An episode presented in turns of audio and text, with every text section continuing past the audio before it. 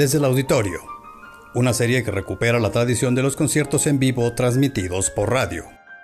Producimos, grabamos y transmitimos desde el auditorio de Radio Universidad Veracruzana en Clavijero 24, en el centro de Jalapa.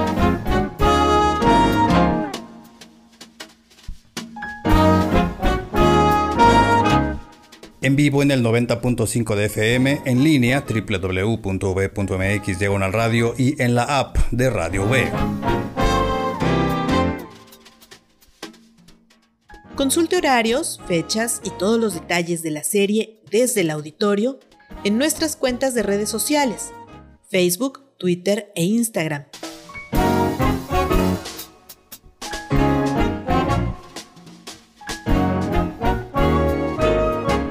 Desde el auditorio, una serie de Radio V. Bienvenidos a nuestro espacio de conciertos en vivo denominado Desde el Auditorio. Yo soy Carlos López y es un placer darles la bienvenida a nuestra sesión del día de hoy. En esta emisión contamos con el privilegio de recibir a la maestra María Guadalupe Colorado Hernández y a los alumnos de ensambles y conjuntos de cámara de la Facultad de Música de la Universidad Veracruzana, que vienen a presentarnos el programa titulado Un viaje musical, del Renacimiento inglés al siglo XX en Latinoamérica. Con el agradecimiento de Radio V para nuestros invitados, así como para nuestra audiencia, iniciamos nuestro concierto desde el auditorio de Radio Universidad Veracruzana. Bienvenidos. Buenas tardes a todos, bienvenidos a todos. Muchas gracias por estar aquí, muchas gracias por la invitación. Vamos a comenzar un viaje musical, como se ha comentado, en la música de cámara. La música de cámara es escrita especialmente para ensambles musicales. La palabra francesa ensamble significa ensemble, que significa juntos. Es decir, no es música para orquestas grandes, ni para grandes salones, ni para solistas. Es una música íntima especialmente escrita como para un auditorio como es el de la Radio Universidad Veracruzana. Vamos a empezar viajando eh, con el Renacimiento inglés, con uno de los compositores más importantes. Eh, de este periodo histórico, que es John Dowland.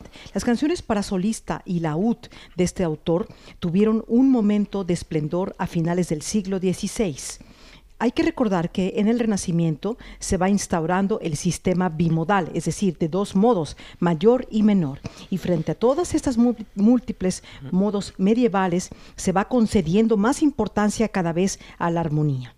Y entonces se va desarrollando poco a poco la tonalidad como la conocemos hoy en día.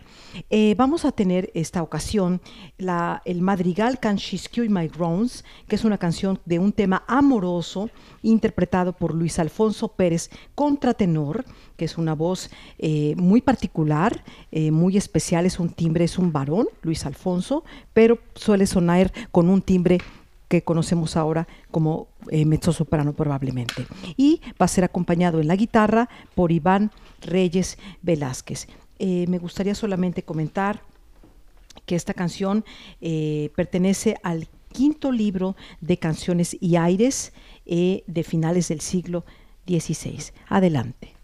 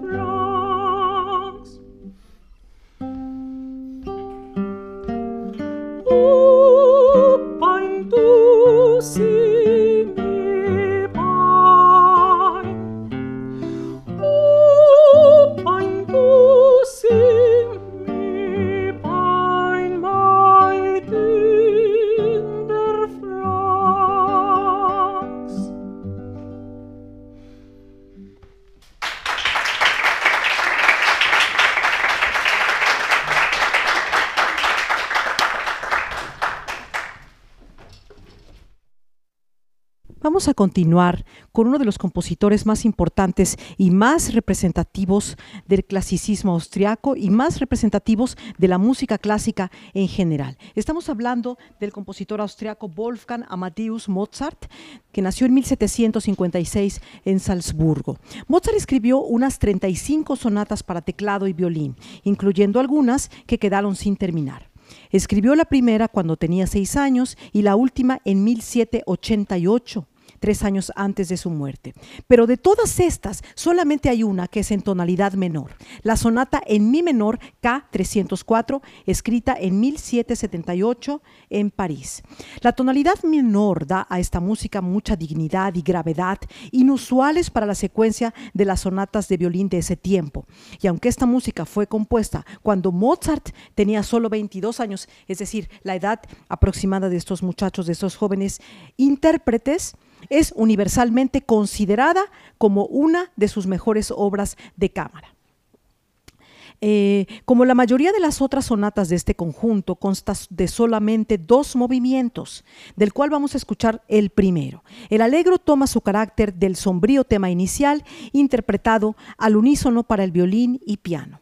El alegre segundo tema anuncia por primera vez por el piano, cambia el estado de ánimo y el tema de apertura domina el movimiento. Mozart marca el segundo movimiento como tempo diminueto, pero esta música es mucho más seria que la mayoría de los minuetos.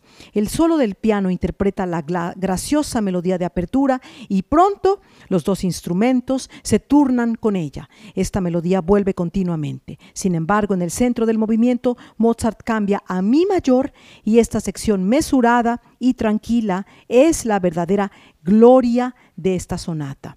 Más de 200 años después de que se escribiera esta música, es difícil no estar de acuerdo con la afirmación de Alfred Einstein de que la sonata en mi menor es uno de los milagros entre las obras de Mozart. Vamos a escucharla esta tarde con Gabriel Tamay al violín y Mario Villanueva al piano.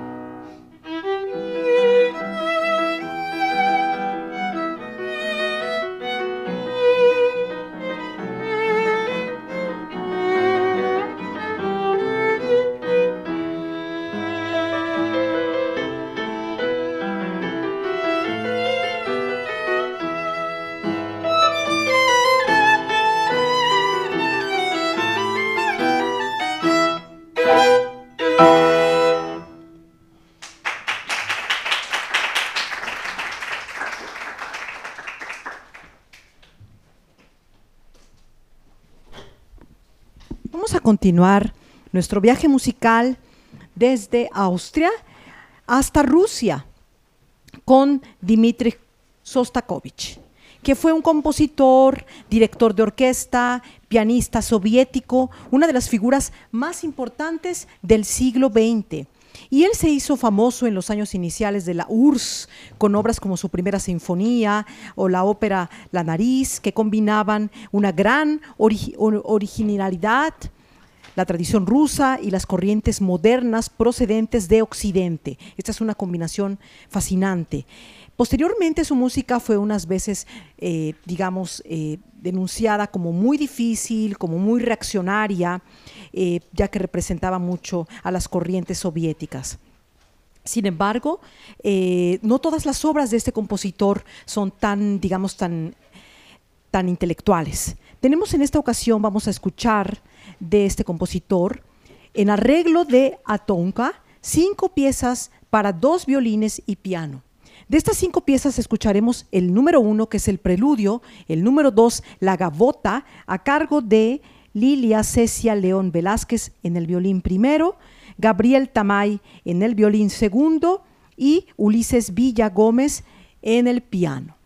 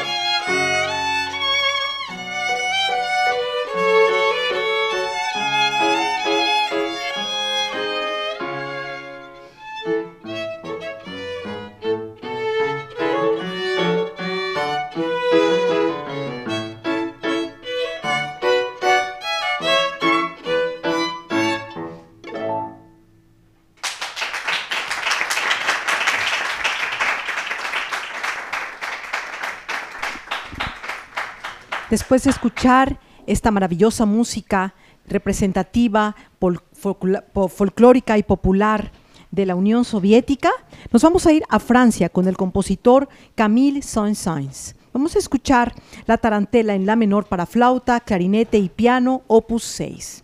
Cuando Saint-Saëns compuso esta tarantela en el año 1857, era relativamente joven, pero no en cuanto a su desarrollo. Saint-Saëns, un niño prodigio, precoz, extremadamente precoz, ya había completado tres sinfonías y había ganado el premio primero de órgano en el Conservatorio de París, así como la admiración de músicos como Berlioz, Liszt y Rossini. Fue Rossini, de hecho, quien ayudó a la tarantela de Saint-Saëns a ganar la aclamación universal en un París plagado de camarillas. Retirado desde tiempo atrás de su carrera operística, el compositor italiano reinaba como el gran anciano del París musical, famoso por su deslumbrante salón, al que invitó a Saint-Saëns a presentar esta tarantela. Como nunca hubo un programa escrito para estas veladas, Rossini hizo saber que la pieza era de él. Escribió Saint-Saëns años más tarde. ¿Pueden imaginar la magnitud del éxito en tales condiciones? Cuando la pieza fue bendecida, Rossini me llevó al comedor y me hizo sentar a su lado, tomándome de la mano para que no pudiera escapar. Entonces llegó una procesión de admiradores y cortesanos. ¡Oh, qué obra maestra! ¡Qué música tan maravillosa! Y cuando la víctima hubo reconocido toda la gama de felicitaciones, Rossini respondió con calma. Estoy totalmente de acuerdo, pero la obra no es mía, es de este señor. Tal combinación de amabilidad y delicadeza dice más de este gran hombre que muchos ensayos. Saint-Saëns interpretó él mismo la parte de piano con el flautista Louis Doru y el clarinetista Adolphe Leroy. La obra conservó su temprana popularidad y en 1879 el compositor orquestó la parte de piano. La tarantela es una danza que tomó su nombre de la ciudad de Taranto, el sur de Italia. La idea de que esta animada danza dispersaba de algún modo la toxina de la mordedura de una tarántula ha sido desmentida hace tiempo, pero la danza era bastante popular como pieza de concierto en el siglo XIX, apreciada por su salvaje energía. El ejemplo de Saint-Saëns requiere todo el virtuosismo atlético que se puede esperar de los dos músicos de viento apuntalado por un ostinato sin remordimientos en el piano. En esta ocasión vamos a tener la oportunidad de escucharla a cargo de Sena Yahagi Nomura en la flauta, José Pablo Ayala Padilla al clarinete y Diego Ponce Villanueva al piano.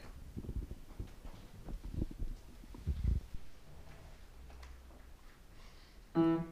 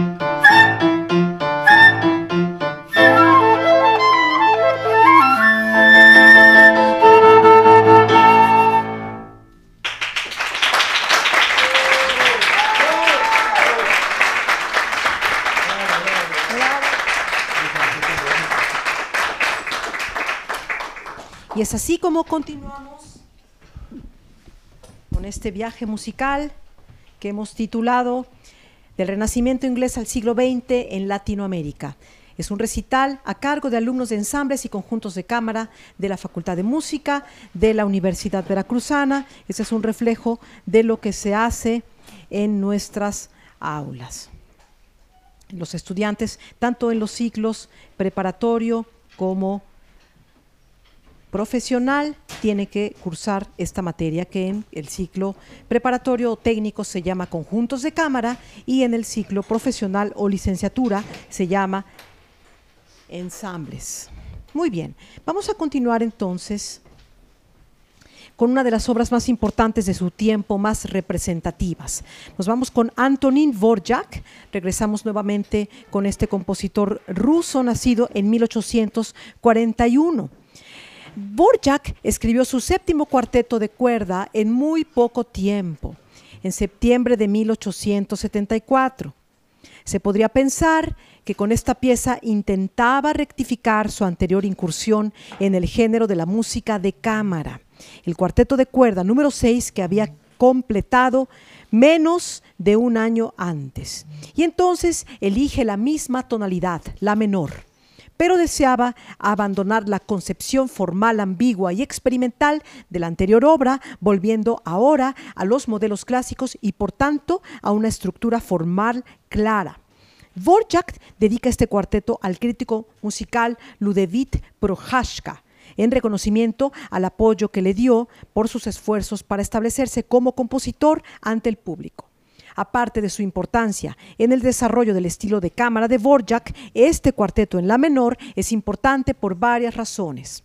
Fue la primera pieza de cámara de Borjak que salió impresa, publicada en Praga en 1875 por Emanuel Stary, y es la primera obra de cámara de Borjak revisada en detalle por los críticos musicales incluido un análisis del cuarteto Znedek Fibich. Además, esta pieza es una de las primeras obras de cámara de un autor checoslovaco que encuentra editor. Los cuartetos anteriores de Borjak manifiestan una cierta discrepancia entre invención y tratamiento, por lo que estructuralmente, en numerosas ocasiones, se permitió que los movimientos individuales crecieran hasta alcanzar longitudes desproporcionadas. En esta obra, sin embargo, el compositor ejerce una notable sobriedad sustentada en un estricto apego al esquema clásico.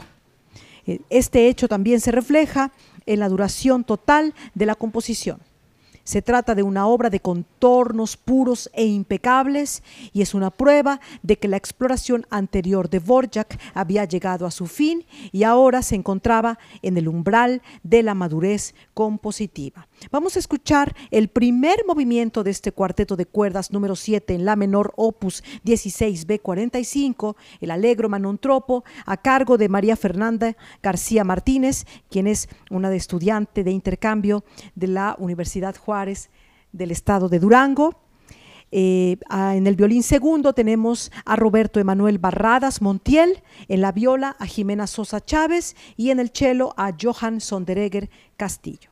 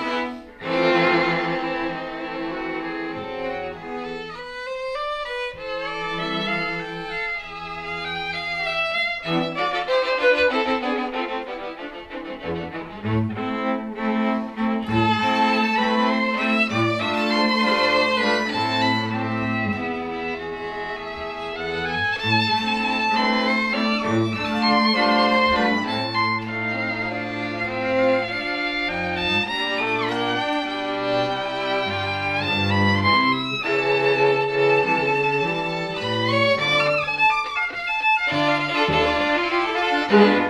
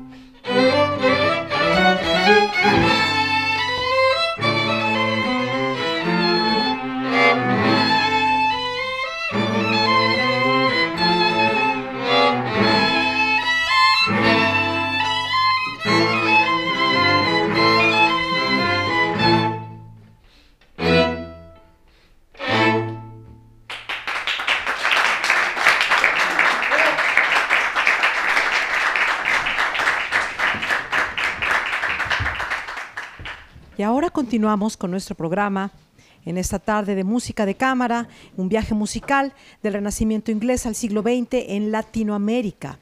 Y ahora vamos a pasar precisamente a Latinoamérica. Des después de haber pasado por Inglaterra, Austria, Francia, Rusia y la región de Bohemia, como este cuarteto que acabamos de escuchar, cuarteto de cuerdas número 7 en la menor opus 16, B45. Vamos a pasar a escuchar música de compositores latinoamericanos en esta segunda pequeña sección. Vamos a hablar y a escuchar una obra de Mario Ruiz Armengol, quien fue pianista, compositor, arreglista, director de orquesta y, profesor de música mexicano, nacido en 1914 y fallecido en el año 2002.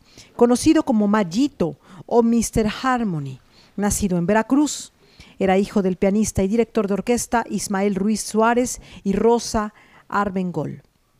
Su estilo de música se caracteriza por la integración de influencias variadas como el jazz, la música popular, tendencias clásicas y técnicas contemporáneas, combinadas con elementos de la música tradicional y el folclore cubano. A lo largo de su carrera, Armengol compuso una amplia variedad de obras, incluyendo boleros, canciones infantiles, danzas cubanas, estudios, reflexiones, miniaturas, valses, scherzos, minuetos, sonatas, fantasías, preludios y obras de música de cámara para piano y otros instrumentos. Además de sus composiciones, Armengol también escribió música para películas y trabajó como director de orquesta de comedias musicales. Su legado y contribución a la música mexicana siguen siendo apreciados y celebrados en la actualidad. Esta tarde vamos a escuchar de Mario Ruiz Armengol Juegos de Antaño, a cargo de Johann Sonderegger, cello, y Mario Villanueva al piano.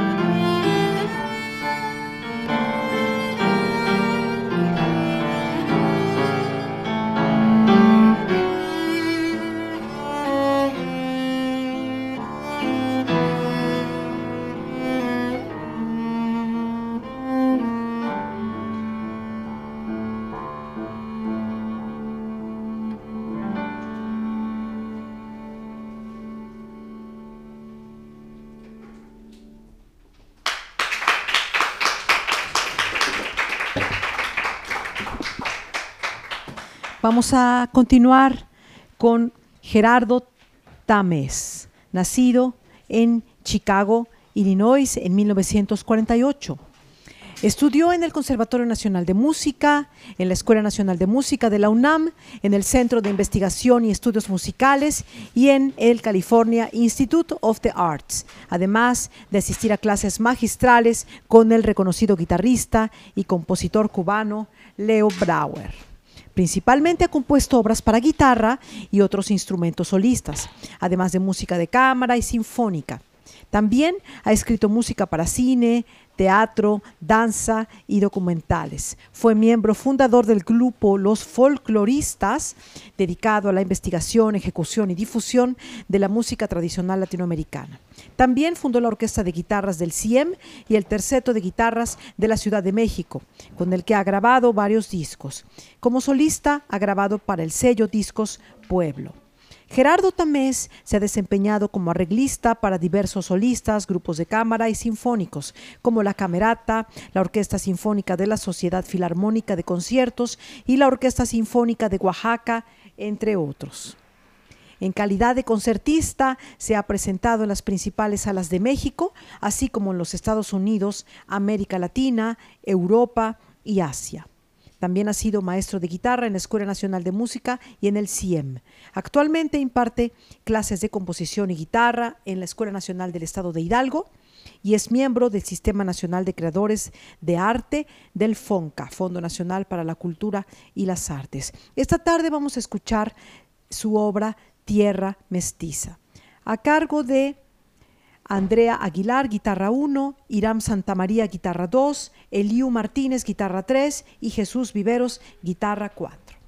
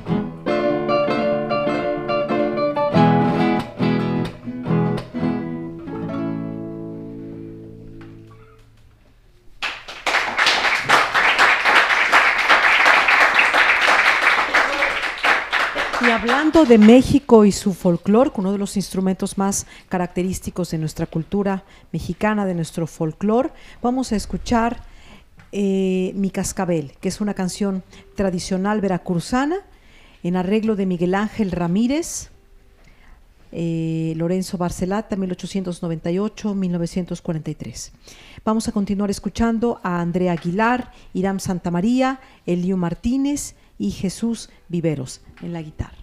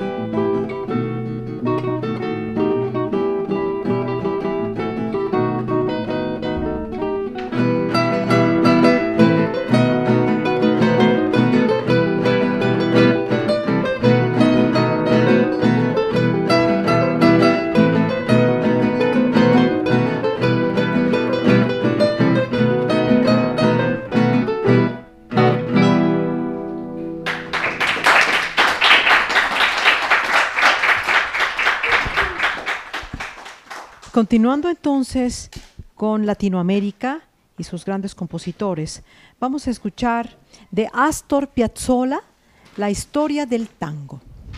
Historia del tango o Histoire du tango es un ciclo de tango que fue escrito originalmente para la flauta y la guitarra en 1986. El compositor realizó otras versiones de esta obra para otros ensambles como violín y guitarra, flauta y arpa o flauta y piano.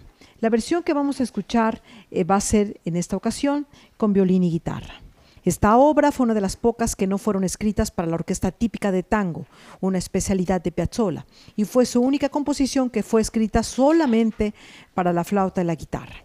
La pieza tiene una duración de poco más de 20 minutos y se divide en cuatro movimientos separados.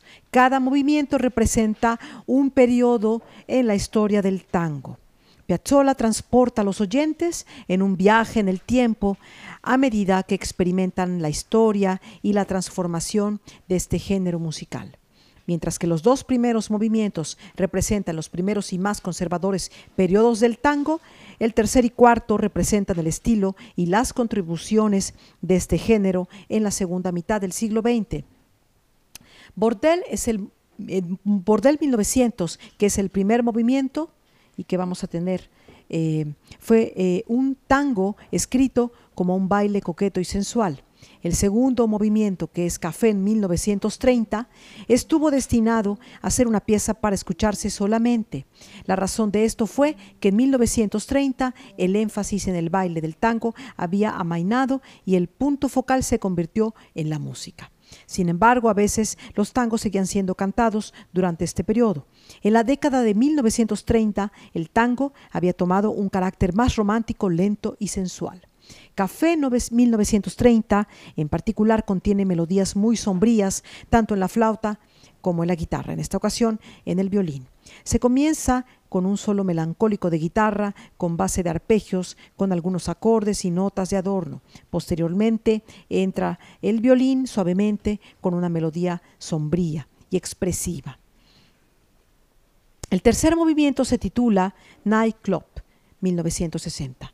En la década de 1960, el tango se había transformado una vez más. Esta vez era una fusión del tango argentino con el bossa nova brasileño. Estos nuevos tangos se tocaban en los centros nocturnos de Buenos Aires, donde los aficionados fueron acudiendo poco a poco para hacerse una idea de este nuevo sonido del tango.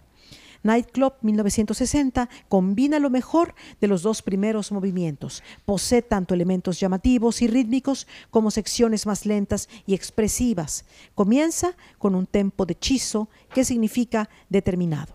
Más adelante, un ralentando conduce hasta la primera sección lenta. Las indicaciones molto cantabile y tristemente indican que el violín debe tocar como si cantara una canción muy triste. Posteriormente, en una nueva sección que retoma el primer tempo, Piazzolla introduce técnicas contemporáneas de ejecución, por ejemplo, la producción de un sonido impreciso, más bien eh, rítmico efectos de percusión por medio de las llaves, armónicos y diferentes tipos de ataques que son convencionalmente escritos para el instrumento. Vamos a escuchar Historia del Tango, en el primer movimiento Café 1930, el segundo movimiento Nightclub 1960, a cargo de Cecilia Enríquez Torres al violín e Iván Reyes Velasco en la guitarra, ambos estudiantes del ciclo técnico de la Facultad de Música de la Universidad Veracruzana y que son provenientes de Oaxaca.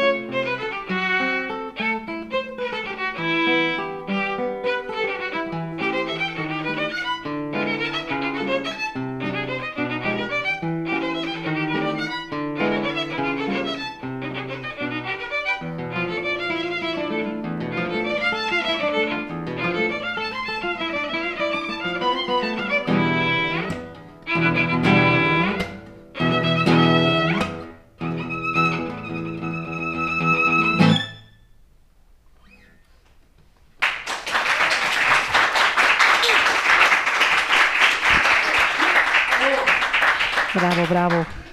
Pocas veces se tiene oportunidad de oír este repertorio tan exquisito de Piazzolla. Y vamos a terminar entonces con esta sección de música eh, de Latinoamérica para volver nuevamente a Europa. Vamos a terminar con dos obras muy importantes eh, y sobre todo muy, muy conocidas, muy icónicas.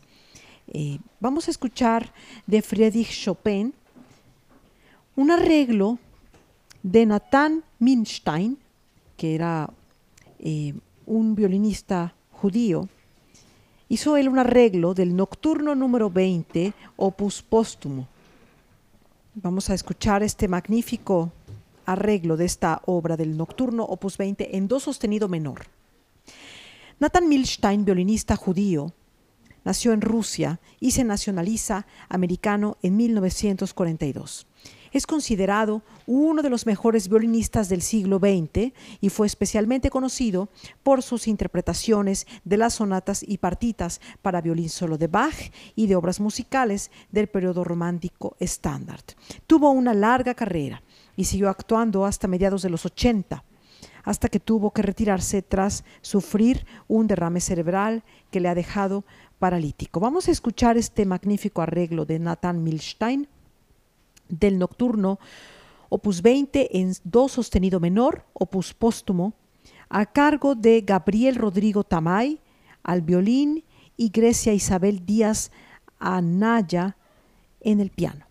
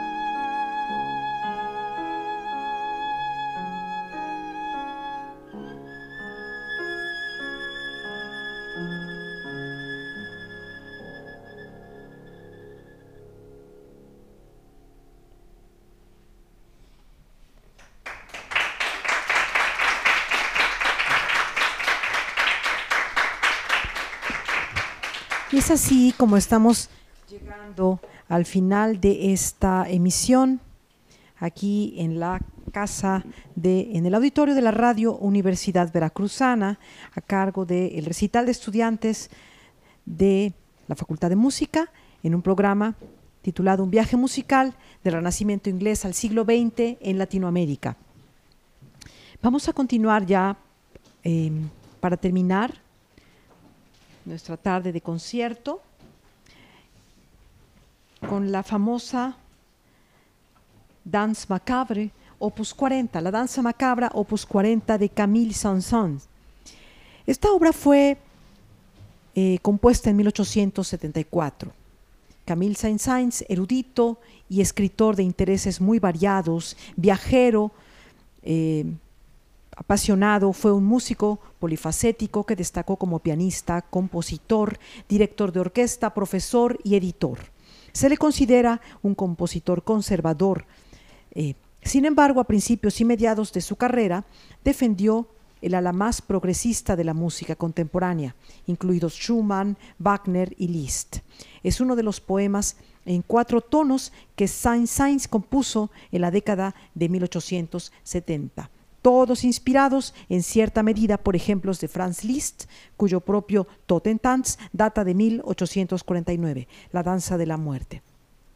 Saint-Saëns fijó como canciones varios poemas de Henri Casalis, 1840-1909, el texto fusiona la leyenda de la muerte jugando con los esqueletos en sus tumbas con la tradición medieval tardía de la danza de la muerte, Tanz macabra, Totentanz, en la que todos son iguales, desde el rey hasta el campesino, y todos son llevados a bailar hasta la tumba. El violín hace mucho el uso del tritono, el intervalo de quinta disminuida conocido por los músicos anteriores como el diabolos, el diablo en música. En su estreno la pieza causó cierta consternación. Se convirtió rápidamente en un éxito popular. El propio Franz Liszt la arregló para piano poco después del estreno y pronto encontró otras transcripciones para teclado, incluyendo piano a cuatro manos e incluso órgano. Saint-Saëns compuso puso un fragmento del texto en la parte delantera de la partitura manuscrita, que dice así, sic, sic, sic, la muerte en una cadencia, golpeando con su talón una tumba. La muerte a medianoche toca la melodía de baile, tic, tic, tac, en su violín. El viento del invierno sopla y la noche es oscura. Se oyen gemidos en los tilos. A través de las tinieblas pasan esqueletos blancos, corriendo y saltando en sus mortajas. Sic, sic, sic, cada uno está cacheando. Se oye el estruendo de los huesos de los bailarines, pero de repente dejan la ronda. Se empujan hacia adelante, vuelan, el gallo ha cantado. Vamos a escuchar la Dance Macabre, opus 40, a cargo de Ana Cristina Corte Bagatela al violín y Eduardo Antonio Muñoz Hernández en el piano.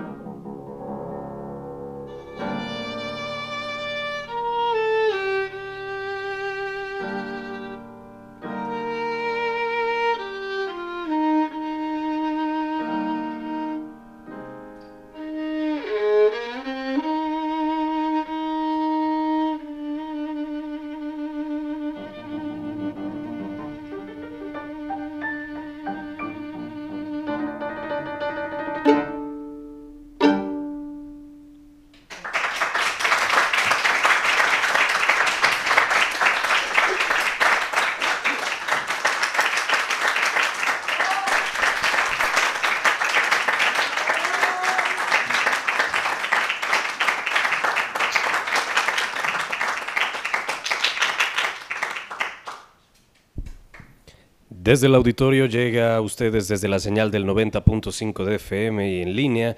Queremos darle las gracias a la maestra Guadalupe Colorado Hernández y a sus alumnos por la generosidad de presentarse en este espacio de Radio Universidad Veracruzana y compartir su propuesta con nuestras audiencias.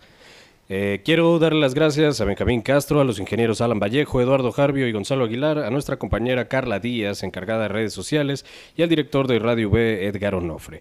A nuestros radioescuchas los invitamos a seguir nuestros conciertos en vivo desde el auditorio, cuyas fechas y detalles daremos a conocer en nuestra programación a través de nuestras cuentas de redes sociales en Facebook, Twitter e Instagram. Yo soy Carlos López, quien agradece el favor de su atención y los invita a seguir en la programación de Radio B. Muy buenas tardes. Desde el auditorio, una serie que recupera la tradición de los conciertos en vivo transmitidos por radio. Producimos, grabamos y transmitimos desde el auditorio de Radio Universidad Veracruzana en Clavijero 24, en el centro de Jalapa.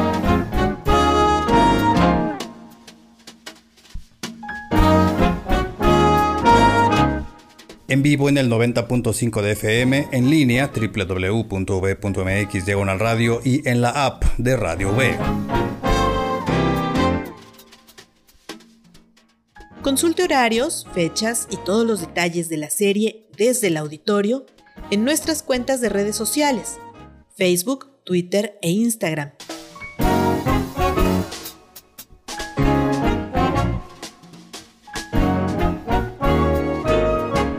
Desde el auditorio, una serie de Radio V.